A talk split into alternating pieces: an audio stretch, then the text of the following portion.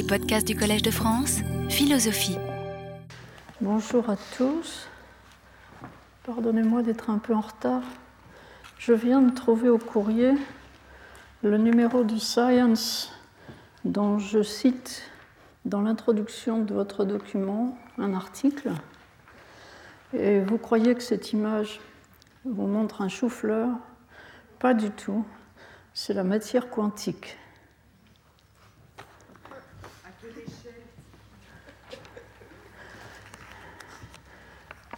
On le lira tout à l'heure. Je viens de le trouver.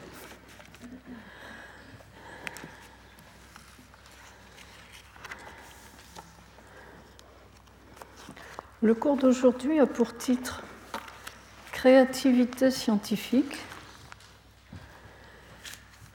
Vous vous souvenez que la semaine prochaine, nous recevons Denis Duboul, le zoologiste de Genève, un grand spécialiste de l'évolution. Et la semaine suivante, je clôt le cours. Donc cette séance est l'antépénultième de la série.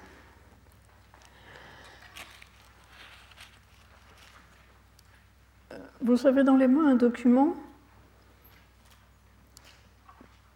où j'ai mis en épigraphe une citation de Charles Nicolle il m'a semblé que l'esprit de découverte était un fait de la vie, un phénomène naturel. J'ai choisi cette phrase pour situer la créativité naturelle dans le sillage de la pour situer la créativité humaine dans le sillage de la créativité naturelle, j'aurais pu choisir de mettre en épigraphe ce petit texte du second Faust de Goethe, dans lequel Méphisto, qui a amené Faust dans le laboratoire de Wagner, trouve celui-ci anxieusement penché sur une petite fiole et il lui dit Qu'est-ce que tu nous concoctes là dans cette fiole? Et Wagner répond Chut, c'est un être humain en formation. La synthèse de la vie, c'est ce dont nous allons parler aujourd'hui, ou plus exactement, les espoirs de synthèse de la vie. Je commencerai par un bref rappel du dernier cours avec lequel j'espère faire le lien. J'avais montré il y a trois semaines d'abord que il y avait toujours eu en biologie une compétition entre l'hypothèse de la préformation, tout est préformé dans l'œuf ou tout est préformé dans les gènes, tout est déterminé d'avance, et l'hypothèse dite de l'épigenèse, tout n'est pas préformé, le développement n'est pas une simple croissance. Au cours du développement d'un organisme, il apparaît des structures, des fonctions qui n'étaient pas là avant et qui résultent d'interactions de l'être en formation avec son environnement.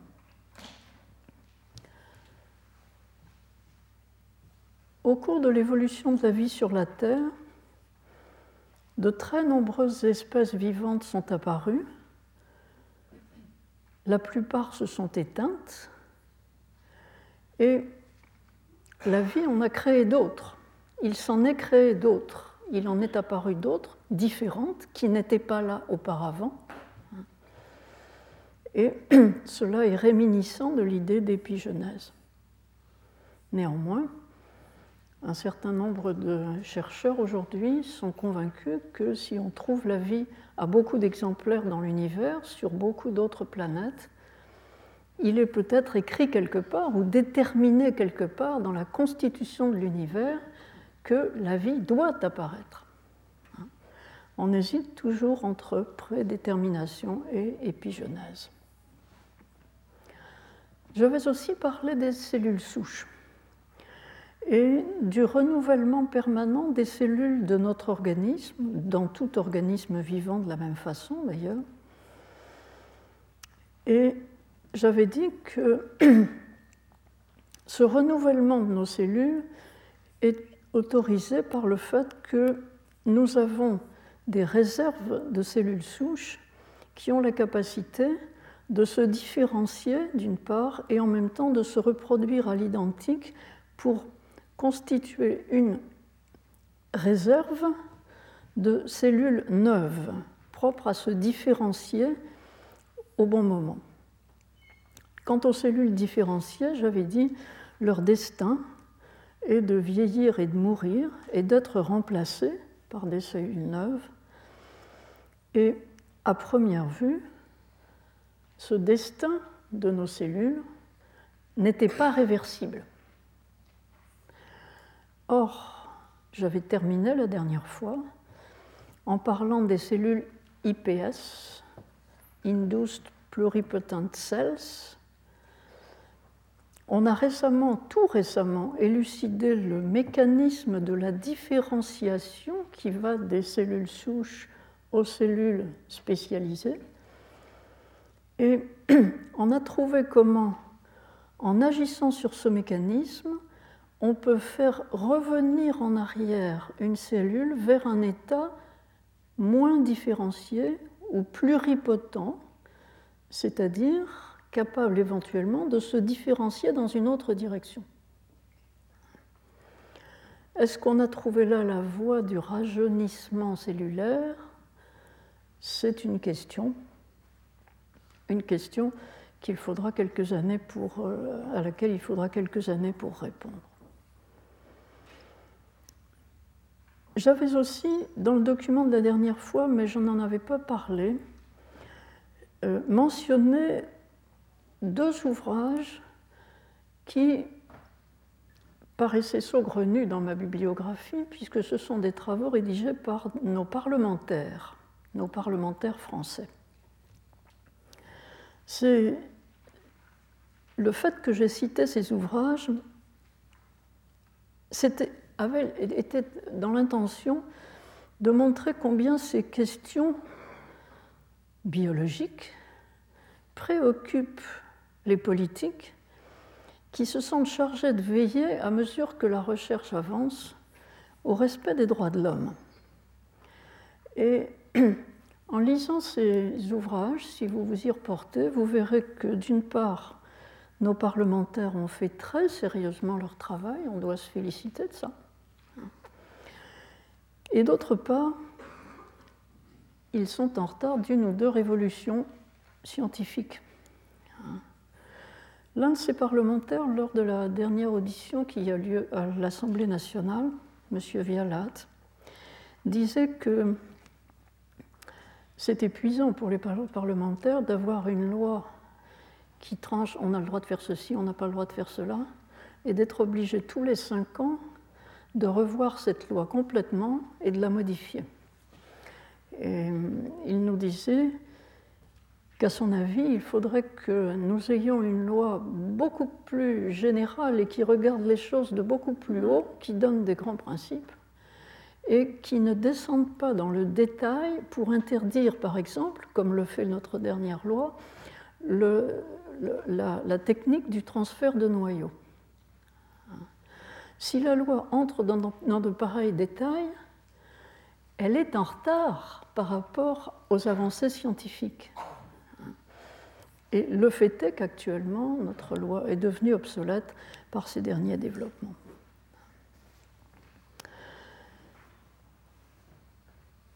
Je passe au document d'aujourd'hui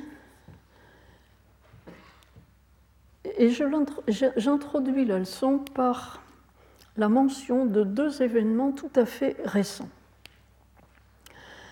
Le premier de ces événements est la synthèse complète annoncée dans ce numéro de Science de fin février, la synthèse complète d'un génome bactérien par l'équipe de Craig Venter et Hamilton Smith Craig Venter est bien connu, je pense que vous avez vu mentionner son nom dans les journaux. Il a monté un projet concurrent au projet Génome humain aux États-Unis. il, a fait concurrence au projet public avec une certaine agressivité, on ira plus vite que vous. Hein. Euh, son entreprise, Celera Genomics, a sorti un certain nombre de séquences du génome humain, amélioré les méthodes de séquençage, et le projet de Venter était de vendre l'information. Il a été doublé. Euh, il avait, il avait d'ailleurs, et cela caractérise la personne, il avait séquencé cinq génomes, dont le sien, qu'on peut trouver sur Internet.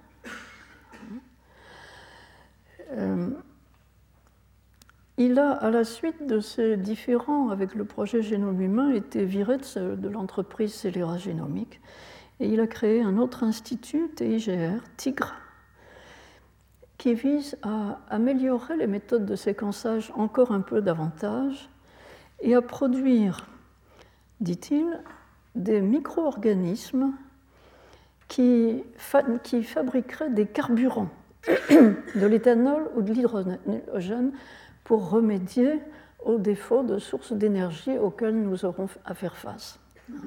Donc c'est un homme qui a de, de grandes entreprises et quelquefois une faconde un peu exagérée par rapport aux réalisations. Ici, cette équipe, qui est la sienne, a réalisé une, réelle prouesse. Elle a synthétisé le génome complet de la bactérie Mycoplasma genitalium, celle dont les femmes se plaignent parce que c'est celle qui donne les mycoses. Et c'est la première fois que quelqu'un a réussi la synthèse complète d'un génome bactérien. On avait auparavant réussi la synthèse de séquences de virus complète, mais un virus c'est beaucoup plus petit. Alors que ici, vous avez une séquence de presque 600 000 paires de bases. La méthode par laquelle cette euh, longue séquence a été reconstituée et décrite dans l'article, euh, c'est une méthode, nous dit la citation que je vous ai donnée, qui est une méthode mixte. D'une part, il y a dans la séquence des morceaux qui ont été entièrement synthétisés chimiquement, par des moyens chimiques, et il y a d'autre part des morceaux qui ont été copiés dans des génomes qui ont été repris de génomes naturels. C'est un succès et les méthodes de, synthèse s'améliorant progressivement, on pense que dans quelques années, on pourra séquencer des génomes plus grands que cela, beaucoup plus grands que cela, et dans un temps beaucoup plus faible que ce qui est requis actuellement. La méthodologie progresse très très vite. Euh, en fait, les premières tentatives de synthèse de génome remontent aux années 1960-1970 il y a une tentative historique d'un Indien américain qui s'appelle Korana, qui avait trouvé une méthode chimique pour construire par la, par la, chimie une séquence d'ADN, c'est-à-dire une, séquence de molécules en double hélice. Hein. Euh, sa première séquence, il a mis un an à la construire, comportait 11 paires de bases. En 1976, la petite entreprise californienne Genentech, une start-up à l'époque, a inventé une méthode automatisée pour construire ces séquences. Les méthodes, comme je le disais, se sont améliorées euh, d'année en année. Et actuellement, vous trouvez sur Internet des, des publicités pour des firmes. Il y en a une petite centaine dans le monde, beaucoup en Amérique du Nord, un certain nombre en Europe, une seule en France à ma connaissance, une en Afrique du Sud, quelques-unes en Asie. Hein. des firmes euh, auxquelles vous pouvez sous-traiter la construction d'un génome.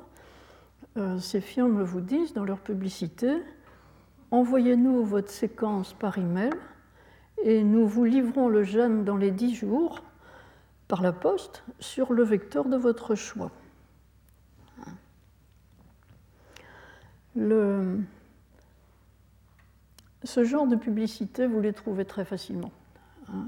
Et ce genre de, de, de le génome à la carte hein, vous permet aussi d'inventer une séquence génétique qui n'existe pas dans la nature, d'inventer une séquence sur votre ordinateur comme ça, hein, et puis de l'envoyer à une de ces firmes et on vous la fabriquera.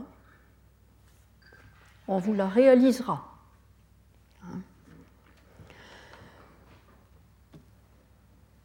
Le deuxième fait que je mentionne dans mon introduction, c'est le prix obtenu par un groupe de 11 étudiants d'Île-de-France au concours IGEM, International Genetically Engineered Machine Competition,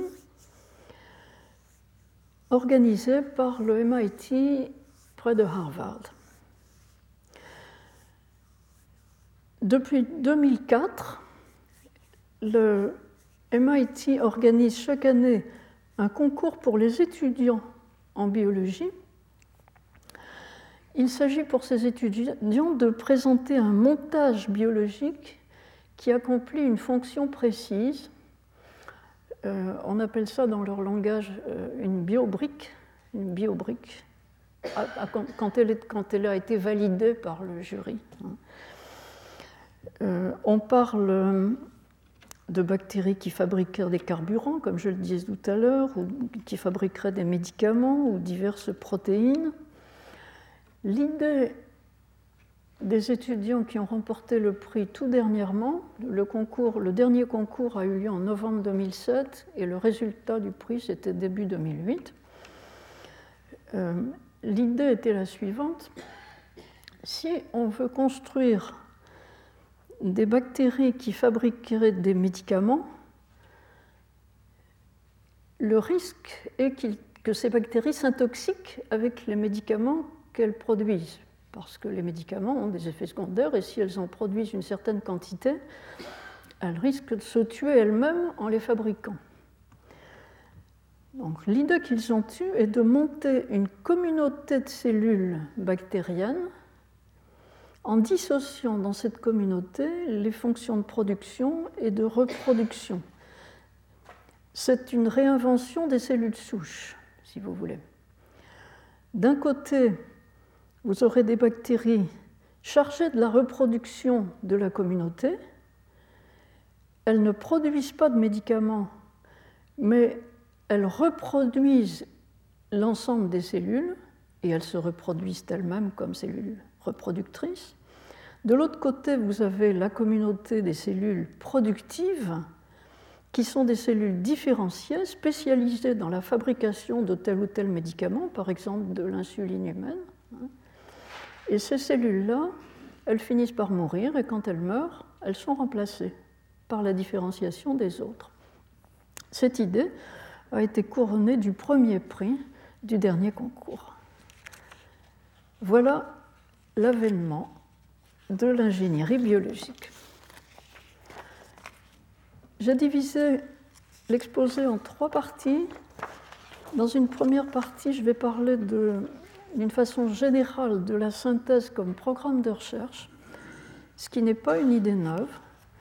Dans une seconde partie, qui est un peu un intermède, je parlerai de cas dans lesquels, au cours de la recherche ou au cours de la thérapeutique, on mélange, sans avoir l'idée de synthétiser à proprement parler, mais on mélange des génomes ou des cellules de provenance différentes. Et j'aborderai dans la troisième partie la biologie de synthèse à proprement parler. Vous vous souvenez peut-être, si vous avez fait un peu d'histoire des sciences, qu'on considère la, date de la première synthèse d'une substance produite par un être vivant comme une date extrêmement importante dans l'histoire de la chimie, parce que euh, la chimie jusque-là était cantonnée à étudier le règne non vivant, et tout d'un coup, on s'est dit qu'on pouvait synthétiser des choses qui appartiennent au domaine de la vie. Il s'agissait, à vrai dire, d'un déchet produit par les êtres vivants. Il s'agissait de l'urée qui a été synthétisé accidentellement par Friedrich Wöhler, un jeune euh, chimiste et médecin de 28 ans qui travaillait à cette époque-là à Berlin, qui était un ami de Liebig, Julius Liebig. Cette euh, date, 1828, de la synthèse de l'urée est restée comme la date où la continuité a été prouvée entre le monde non vivant et le monde vivant, où le passage s'est révélé possible de la chimie du non vivant à la chimie du vivant. De là à penser qu'on allait synthétiser des êtres vivants, il y avait un très très très très long chemin qui n'est pas encore accompli complètement. Hein. Mais au moins, on pouvait avoir à partir de là l'idée que il n'est pas nécessaire pour concevoir comment se construisent les êtres vivants de faire appel à un principe vital, à une énergie vitale, à quelque chose de spécialement vital qui serait absent du monde non vivant et dont on aurait absolument besoin pour entrer dans le monde vivant. Au cours du XIXe siècle, beaucoup de gens ont continué à penser qu'on n'obtient pas comme ça du vivant à partir du monde non vivant. Et le fait que l'urée et un certain nombre d'autres produits euh, biologiques qui ont été synthétisés dans la suite, euh, le fait que l'urée soit un déchet, un simple produit des êtres vivants et pas un être vivant en soi, hein, ratifia d'une certaine façon cette idée.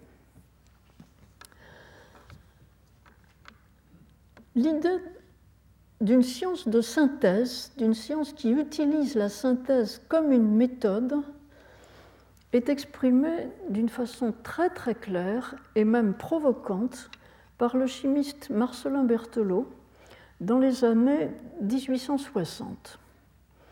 Marcelin Berthelot a été professeur au Collège de France, mais l'idée elle-même, il l'a exprimée dans un cours qu'il a fait au Collège de France avant d'être élu professeur, les leçons sur les méthodes générales de synthèse que je vous mentionne ici dans la bibliographie.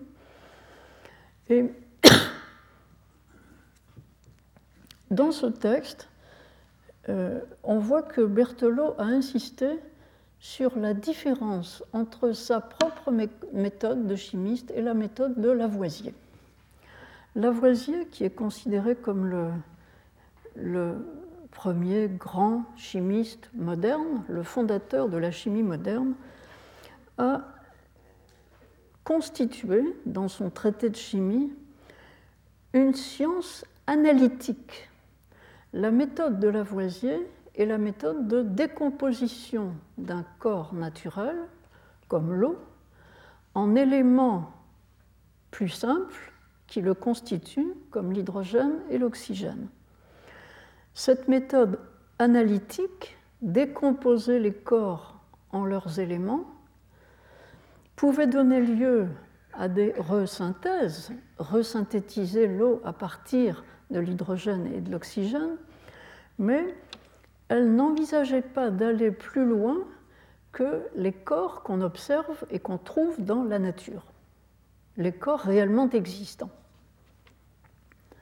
Berthelot contre Lavoisier, explicitement, dit que la définition que Lavoisier donne de la chimie est incomplète. Elle laisse de côté, dit-il, la moitié du problème. Et il définit, lui, une chimie fondée sur la synthèse, et il définit la synthèse comme une méthode d'investigation en chimie. C'est-à-dire, la synthèse va permettre de construire chimiquement, artificiellement, des substances que la nature n'a jamais produites, mais qu'elle pourrait produire. L'un des exemples donnés par Berthelot est celui des huiles. On trouve dans la nature un certain nombre d'huiles naturelles. Il en cite une douzaine. Et il dit, une fois qu'on a compris ce qu'est un corps gras naturel, par des méthodes de synthèse chimique, on peut en créer des millions, tous différents les uns des autres, un peu différents les uns des autres, et tous ayant les caractéristiques générales des corps gras. Le fait qu'on puisse en créer toute une large diversité permet d'étudier les familles de corps gras, de les répartir, de les classer, d'étudier les différentes propriétés de ces différentes familles. Bref, le domaine exploré par la science est alors beaucoup plus large que le domaine réel, c'est-à-dire l'ensemble des corps gras trouvés dans la nature et préexistants aux chercheurs. La science doit explorer aussi les possibilités naturelles, les corps gras possibles et éventuellement les actualiser, c'est-à-dire les introduire dans la nature existante. De la même façon qu'au cours de l'évolution, ce n'est pas un exemple de Berthelot, mais le rapprochement s'impose presque, parce que c'est l'époque où on parle d'évolution des espèces. Euh, la nature a réinventé des espèces nouvelles après chaque extinction d'espèces. Hein. Ces espèces nouvelles étaient possibles et elles étaient naturellement possibles. La nature les a produites après. Donc d'une certaine façon, le possible fait partie du naturel. Simplement, le naturel ayant une temporalité, tous les possibles ne sont pas là en même temps.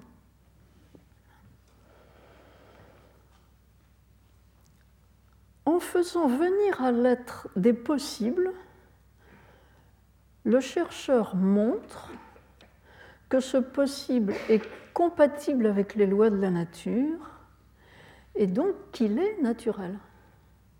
C'est une preuve de naturalité de faire être le possible. Il n'est pas surnaturel, si j'ose dire. Or, qu'est-ce que faire venir à l'être? C'est créer. La science est créatrice. La chimie de synthèse est créatrice de substances nouvelles. Cette ligne, ce chemin ouvert par Berthelot a été ensuite très largement euh, suivi et toute l'industrie pharmaceutique est construite sur l'idée qu'on peut construire des substances nouvelles en adaptant les médicaments aux besoins définis par la médecine. Ce caractère, alors vous, lisez la citation que j'ai donnée ici de Berthelot, la synthèse permet de produire des substances qui n'auraient jamais existé dans la nature. Le domaine de la chimie est donc plus grand que celui de la nature actuellement réalisée. La chimie crée son objet. Cette faculté créatrice est semblable à celle de l'art. Le chimiste est un artiste. Ce caractère créateur et artistique en même temps que technologique a été assumé et revendiqué par euh, Jean-Marie Laine, qui est actuellement professeur de chimie au Collège de France. Je vous ai cité un passage de sa leçon inaugurale, passage dans lequel, après avoir, euh, d'une façon très éloquente, souligné le caractère artistique de la création chimique, il souligne que le fait d'étudier, sa, chaire s'intitule Chimie des interactions moléculaires. Le fait d'étudier les interactions moléculaires implique une stratification ontologique que suggère la possibilité de faire des synthèses au-delà de ce que la nature donne déjà. La chimie supramoléculaire est une chimie, nous dit-il, des populations de cellules qui nous parle d'une sociologie moléculaire et les interactions entre molécules sont aussi intéressantes à construire et à étudier que les molécules elles-mêmes. L'idée d'une stratification est une idée qu'on retrouve périodiquement dans l'ontologie de la vie, et je la mentionne ici encore au passage.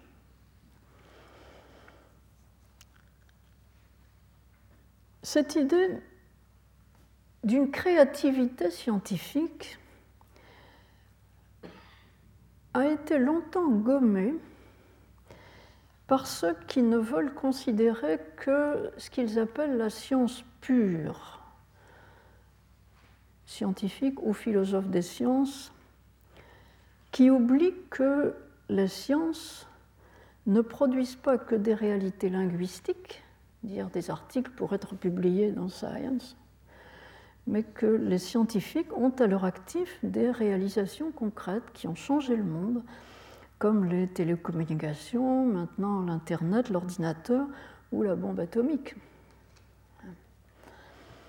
Mais cette idée d'une science créatrice fait partie depuis longtemps de la culture des ingénieurs et j'ai trouvé un peu par hasard cet ouvrage de René Leclerc, ingénieur belge, qui s'intitule La création scientifique, qui est un complément un ouvrage tout à fait respectable, le Guide théorique et pratique de la recherche expérimentale, publié chez Gauthier Villard en 1959. Dans ce petit opuscule, donc, qui est un complément au guide de la recherche, Leclerc développe l'idée de la créativité du savant en disant, je cite, L'homme recrée la nature. Avec l'invention technique, il va plus loin et introduit dans le monde des êtres qui ne s'y trouvaient pas. Et un peu plus loin, l'imagination a transformé le monde. On a pu dire que sans elle, nous serions encore des primates dans la forêt. René Boirel écrit L'invention est l'une des caractéristiques principales de la vie. Et on peut prendre cette formule en deux sens. La vie est à créer et le créateur est un vivant.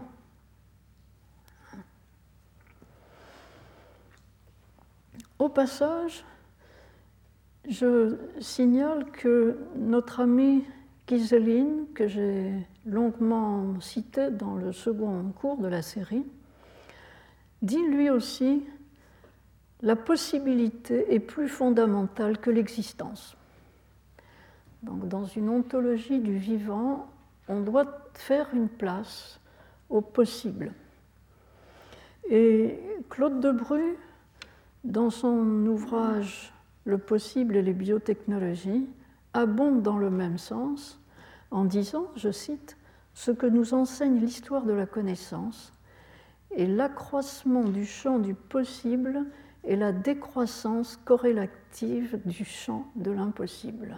À mesure que la science avance, ce qu'on avait cru impossible devient possible. C'est une des tâches de la science de mordre sur le champ de ce qu'on croyait impossible pour le rendre possible. Qu'est-ce qui est récemment entré dans le champ du possible? Bien, je le disais tout à l'heure, synthétiser un génome, des moyens chimiques. Attention, je n'ai pas dit synthétiser une bactérie par des moyens chimiques, j'ai dit synthétiser le génome d'une bactérie. C'est pas pareil. La bactérie est un être vivant, le génome est une chose.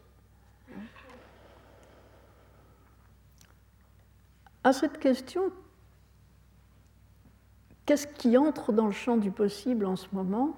Plus largement, un certain nombre d'auteurs récents ont répondu, comme Roger Brent, dont je vous donne euh, un extrait d'un article paru dans Nature Biotechnology et où il parle d'un partenariat entre la biologie et les sciences de l'ingénieur.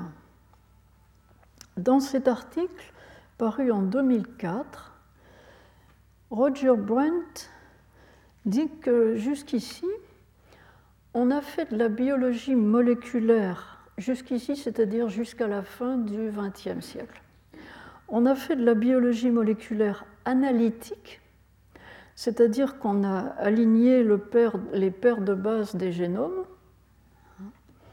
on a séquencé le génome des plantes, Arabidopsis. Hein. On a synthétisé le génome des, animaux, de la souris, puis finalement de l'homme. Hein. Mais, nous dit-il, il nous reste maintenant à comprendre comment ça marche tout ça. Hein.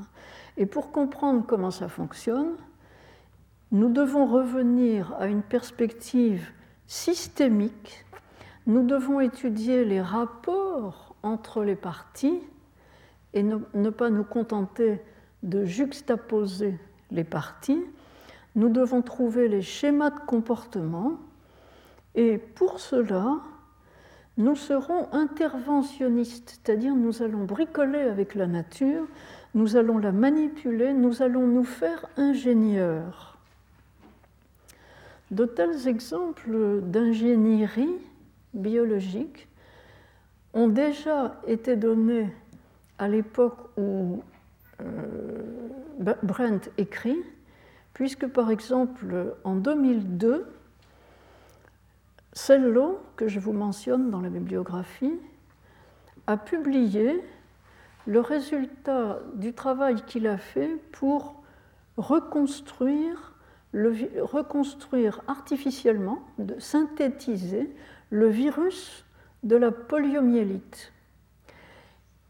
Il l'a synthétisé au laboratoire et pour voir s'il avait vraiment son virus de la polio, il l'a injecté à une souris qui a fait la maladie. Ça marche. On a beaucoup critiqué celle-là pour avoir rendu poliomyélite une souris. Et on lui a dit, mais c'est affreusement dangereux.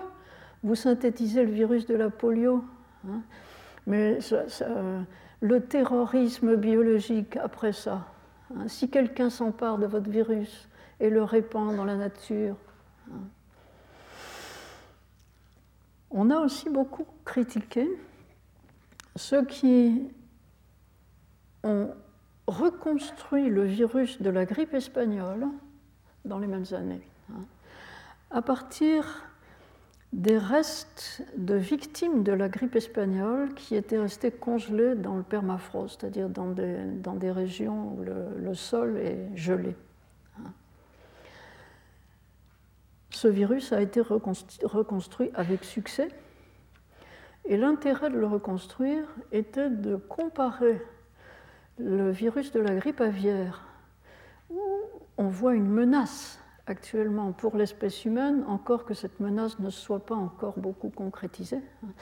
On voulait comparer ce virus qui avait été dévastateur, le virus de la grippe espagnole, au virus de la grippe aviaire, pour voir si on devait craindre une épidémie aussi grave de la part du virus aviaire.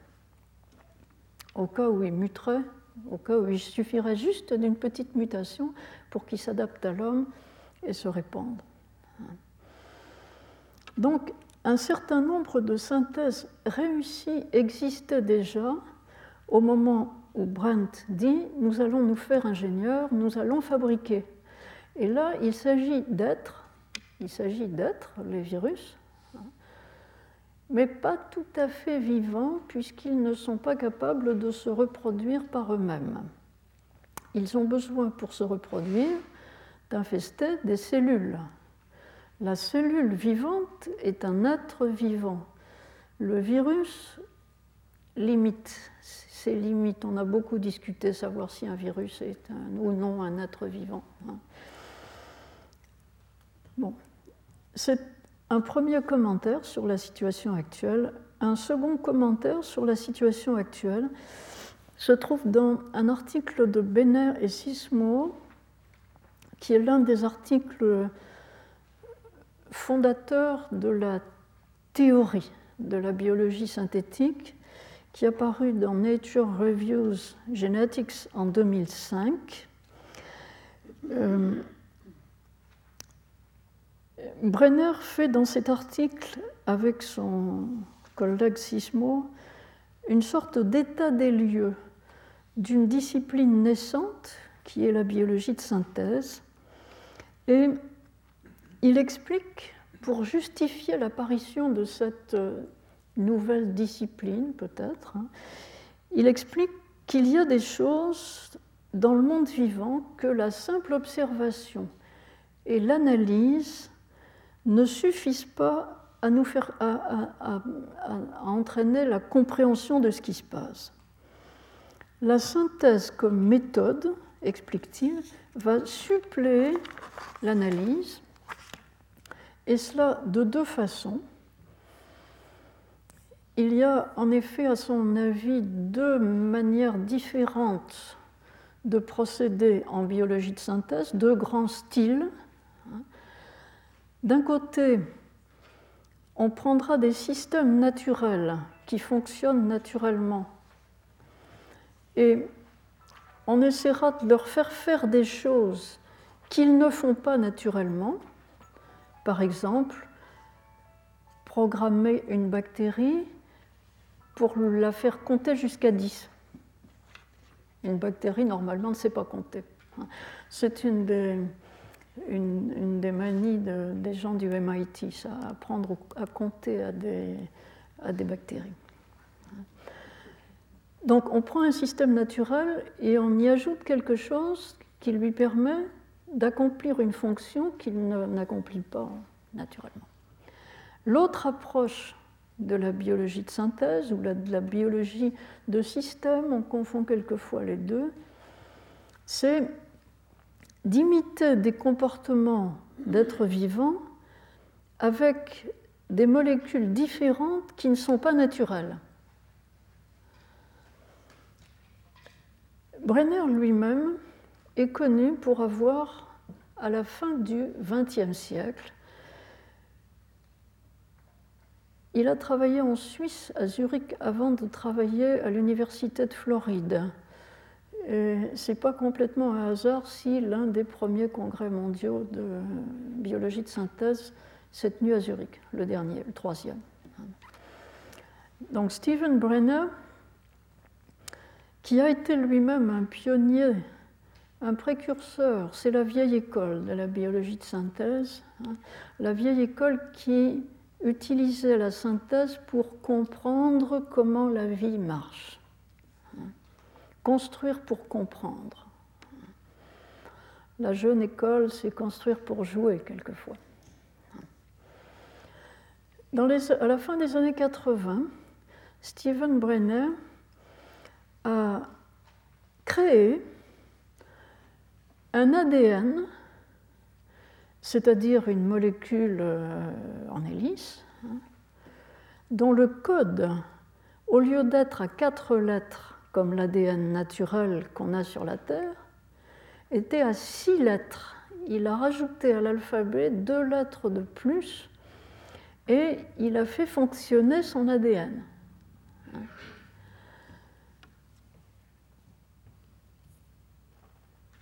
Bien sûr, ça ne sert à rien, mais il pensait qu'en construisant des, êtres synthétiques comme cela, un peu sur le modèle de ce qui existe dans la nature, mais une variante, il mettait en évidence quelque chose qui permet de comprendre comment la nature fonctionne sur notre, Terre. En fait, euh, il pensait aussi montrer à quoi la vie peut ressembler ailleurs que sur la Terre. Car il n'y a pas de nécessité que l'alphabet de l'ADN soit à quatre lettres.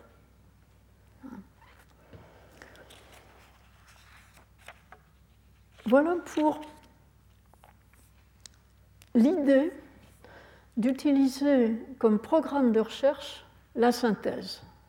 On va synthétiser pour comprendre, on va synthétiser pour produire des bactéries qui vont faire de l'éthanol et on fera marcher nos voitures à l'éthanol des bactéries. C'est l'idée générale. Voyons maintenant comment cette idée s'incarne. Et d'abord, d'une façon indirecte, je regarde comment cette idée était inhérente plus ou moins à la recherche biologique depuis un siècle et demi, et même aux pratiques de l'agriculture et de l'élevage depuis très très longtemps.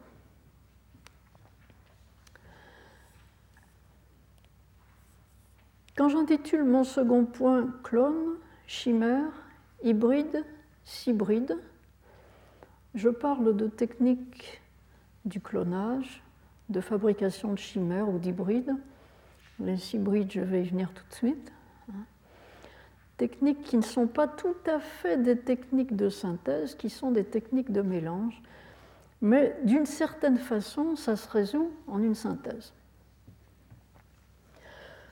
En biologie du développement, en biologie de la reproduction, en médecine, lorsqu'on pratique des greffes d'organes, de tissus, de cellules, hein, on a recours, souvent sans y trop penser, à des techniques d'échange entre les organismes qui sont dans le sillage de ce que les agriculteurs ont fait depuis des siècles, ou dans, ce que les, de ce que les éleveurs ont fait depuis très longtemps, et dont le succès s'explique par l'unité de la vie, la proximité des génomes de tous les êtres vivants sur notre Terre.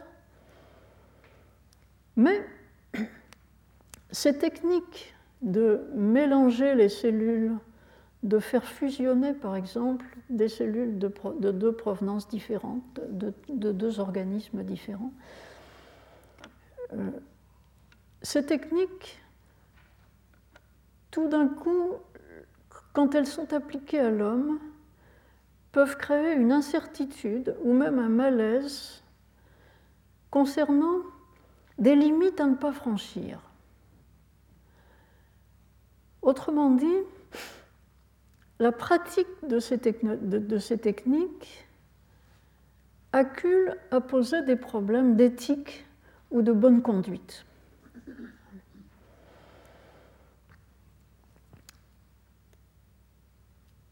Depuis qu'on fait de la procréation médicalement assistée, pour remédier à la stérilité de couple,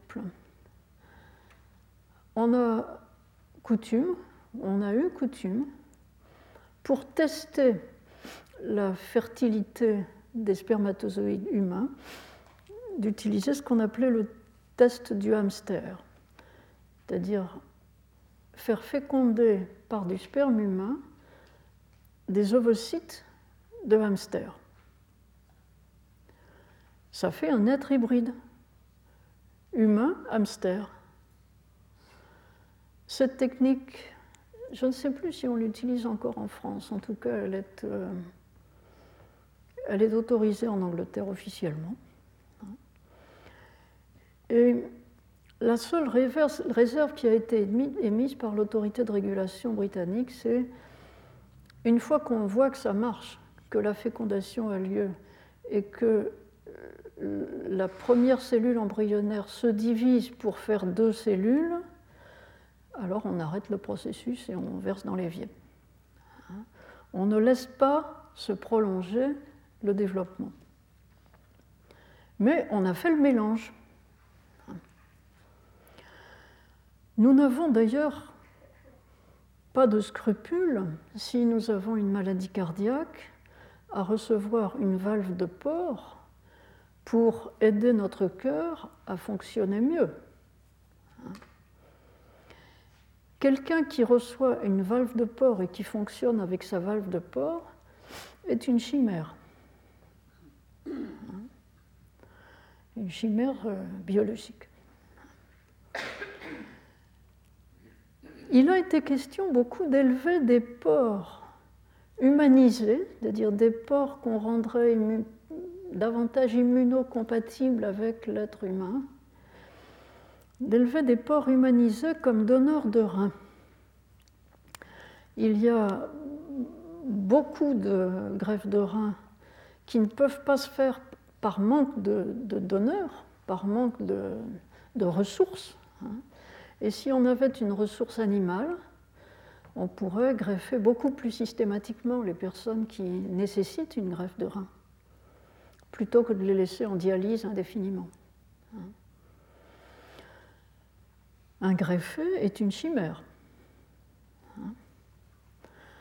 En fait, euh, on n'a pas poursuivi cette voie d'élever des porcs comme donneurs de reins, euh, craignant de transmettre à l'espèce humaine des maladies du porc, hein, des maladies virales, par exemple. Néanmoins, on y a pensé et ça ne paraissait pas une énormité dans la mesure où on mange du porc, pourquoi ne pas hein.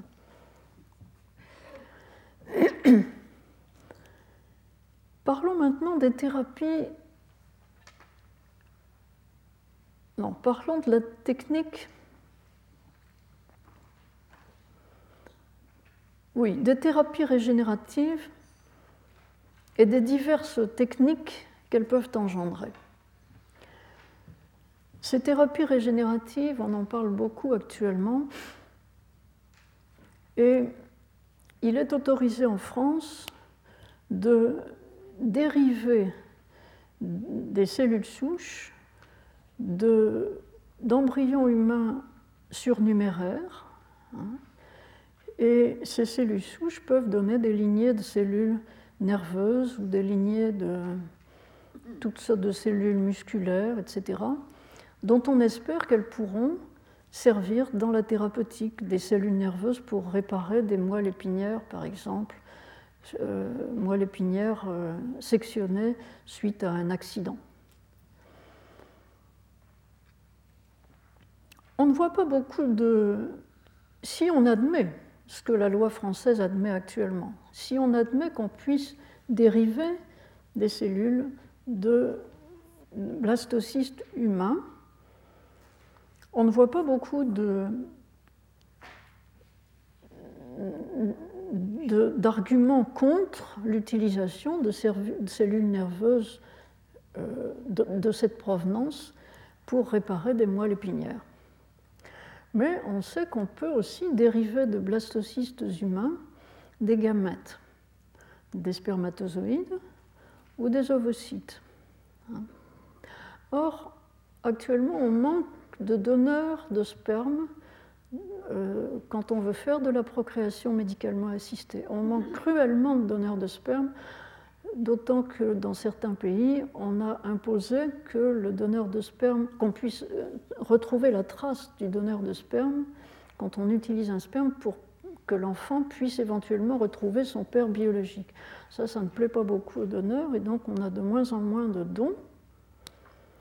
Puisqu'on peut dériver des spermatozoïdes ou des ovocytes, à plus forte raison, parce que la ponction d'ovocytes sur une femme, c'est quelque chose de très coûteux psychologiquement et, physiologiquement. Hein. Si on peut dériver donc des gamètes à partir de cellules embryonnaires, pourquoi est-ce qu'on ne les utiliserait pas pour la procréation médicalement assistée? Et regardez la question posée par Nous sommes Smadja, si les gamètes peuvent être appelées artificielles, évidemment c'est une façon artificielle d'obtenir des spermatozoïdes et des ovocytes. Si les gamètes peuvent être appelées artificielles, est-ce que les enfants nés de ces gamètes seront artificiels dans un certain sens, est-ce qu'une cellule souche peut être un parent? Autrement dit, est-ce qu'on peut imaginer dire à un enfant, tu es l'enfant de ta mère et d'une cellule souche On touche là une limite où on n'est pas sûr que c'est mal, on n'est pas sûr que c'est bien non plus, on est embarrassé. La technique du transfert de noyaux, comme je le rappelais tout à l'heure, est actuellement interdite par la loi française et considérée comme un délit dans le cadre de la recherche et un crime dans le cadre de la procréation.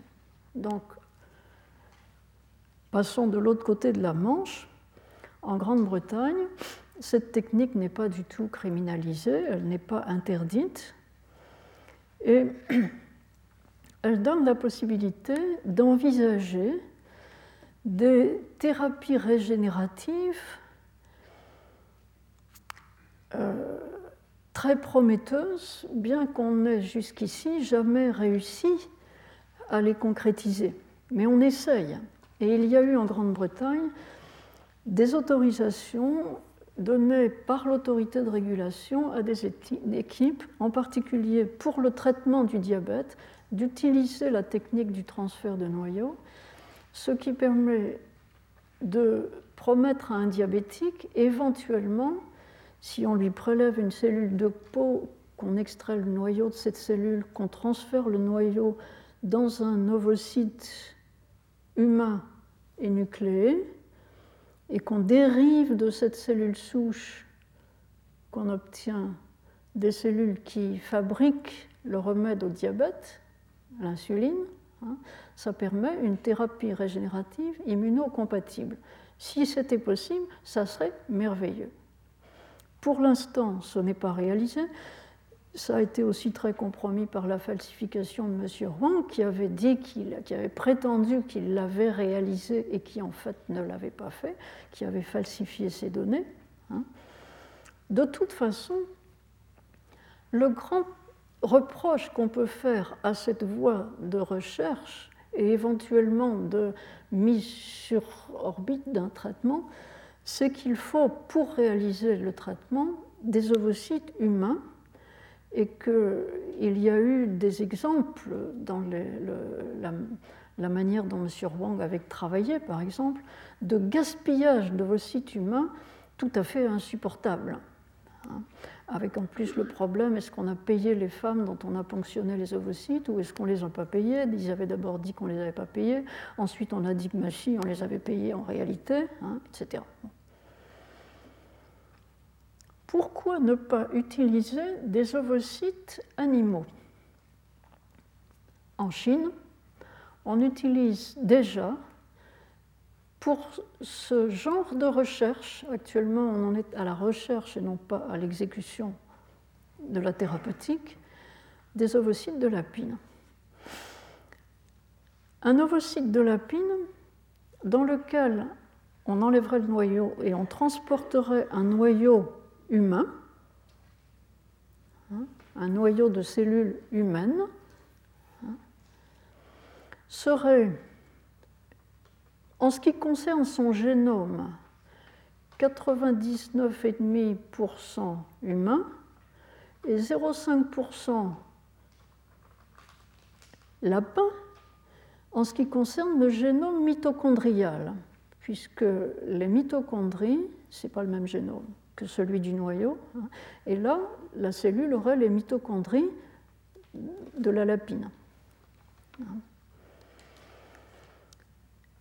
Une équipe de recherche a sollicité la permission en Grande-Bretagne d'utiliser cette technique. L'autorité de régulation s'est posé la question.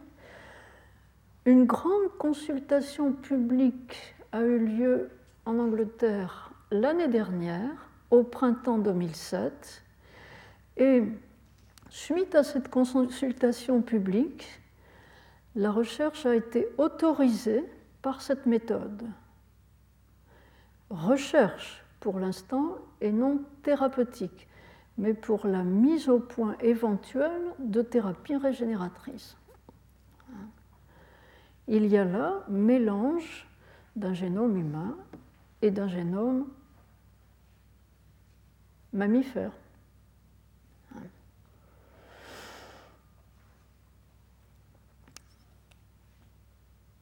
En biologie du développement, alors c'est la, la, première citation que je vous donne en illustration ici est extraite du rapport de l'autorité britannique qui explique que quand on a demandé aux gens, c'est un gros rapport très bien fait qui rapporte toutes les phases de la consultation publique et qui donne des pourcentages de personnes qui se sont prononcées euh, oui, peut-être, euh, non, non, surtout pas. Hein. Et on nous dit ici que lorsqu'on demande aux gens si on peut créer des embryons pour la recherche qui soient principalement humains, mais avec un tout petit pourcentage de génome animal. Hein. Quand on leur dit, vous êtes d'accord qu'on fasse ça pour la recherche euh, 35% de personnes d'accord. Quand on leur dit c'est pour la recherche visant à améliorer des maladies comme la maladie de Parkinson ou des, maladies des neurones moteurs, à ce moment-là, les gens sont d'accord à plus de 60%. Donc la, la leçon qu'a tirée l'autorité britannique, c'est qu'il faut expliquer aux gens à quoi ça va servir exactement. Qu'est-ce qu'on veut en faire exactement Que ce soit public? Retrouvez tous les podcasts du Collège de France sur www.collège-de-france.fr.